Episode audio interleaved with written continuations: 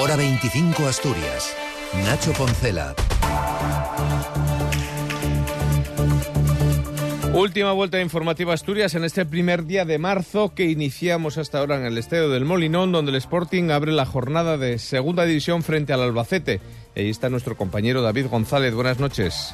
¿Qué tal, Nacho? Muy buenas desde el Molinón. Partido muy importante para el Sporting que abre la jornada 29 y por tanto aquí empieza ya el último tercio de liga. El Sporting necesita ganarle al Albacete para volver a meterse en playoff y recuperar sensaciones. Unas cuantas novedades en el 11. Vuelve la defensa de cuatro con Pascanu, Insua, Diego Sánchez y Cote. Entra en el medio campo Nacho Martín junto a Nacho Méndez y vuelven también al 11 Hassan y Juan Otero. A partir de las ocho y media con arbitraje del valenciano Caparrós Hernández y antes en cuestión de unos segundos prácticamente realizará el saque de honor el Telecable Hockey Club que ofrecerá su recientemente conseguida Copa Intercontinental. Gracias David, se lo contamos en directo en la SER, en una jornada de cabreo generalizado por el nuevo retraso en la llegada de los trenes de alta velocidad. El Principado ha expresado su hartazgo y solicita explicaciones. Lo dice el consejero de Fomento, Alejandro Calvo.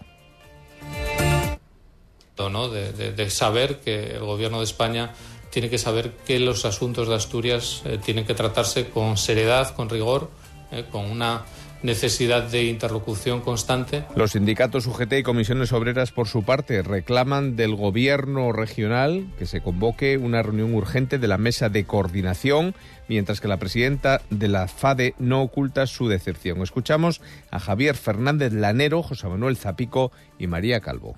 Parece un cachondeo, pero los asturianos no nos merecemos esto.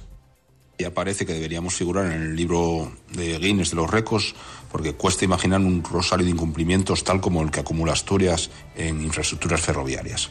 Una nueva decepción, una más, y este retraso será especialmente dañino para nuestro sector turístico porque parece que los trenes no llegarán antes de Semana Santa.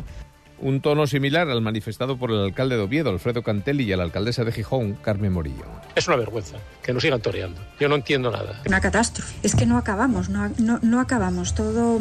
Siempre la palabra es retraso. O sea, es, es insoportable realmente. Además, hoy los análisis realizados en el agua de Avilés han descartado la presencia de hidrocarburos, lo dice el consejero, el concejal, mejor dicho, de Servicios Urbanos, Pelayo García, que estuvo acompañado por los responsables de agua de Avilés. El agua suministrada cumple todas las garantías sanitarias y, por tanto, es apta para el consumo. Nunca se ha puesto en riesgo la salud de las personas que el agua se podía beber y se puede seguir bebiendo. Y en Valdés el agua también ya es apta para el consumo. El ayuntamiento ha publicado un bando en el que anuncia que los últimos análisis constatan que el agua ya cumple con los parámetros.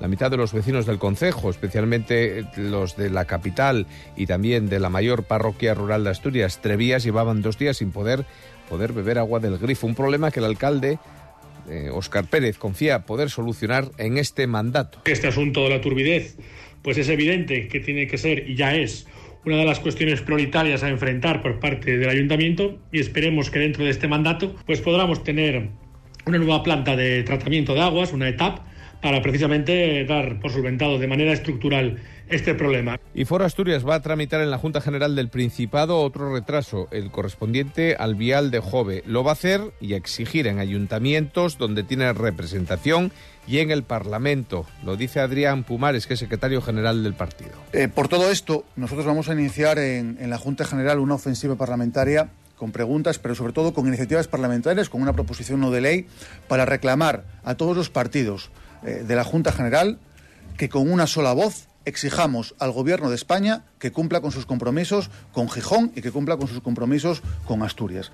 Y el Ministerio de Justicia está dispuesto a negociar con los funcionarios las mejoras que piden. Lo ha dicho el Ministerio o el ministro de la Presidencia, Félix Bolaños. Necesitamos hacerlo de la mano de las comunidades autónomas porque eh, hay en torno a 45.000 funcionarios de justicia y en torno a 13.000 son los que dependen directamente del Ministerio de Justicia y el resto dependen de las comunidades autónomas. Y el tiempo, el sábado llega con nieve en torno a los 800 metros, eso va a permitir que si las condiciones son favorables, porque en principio va a llover, que se pueda esquiar.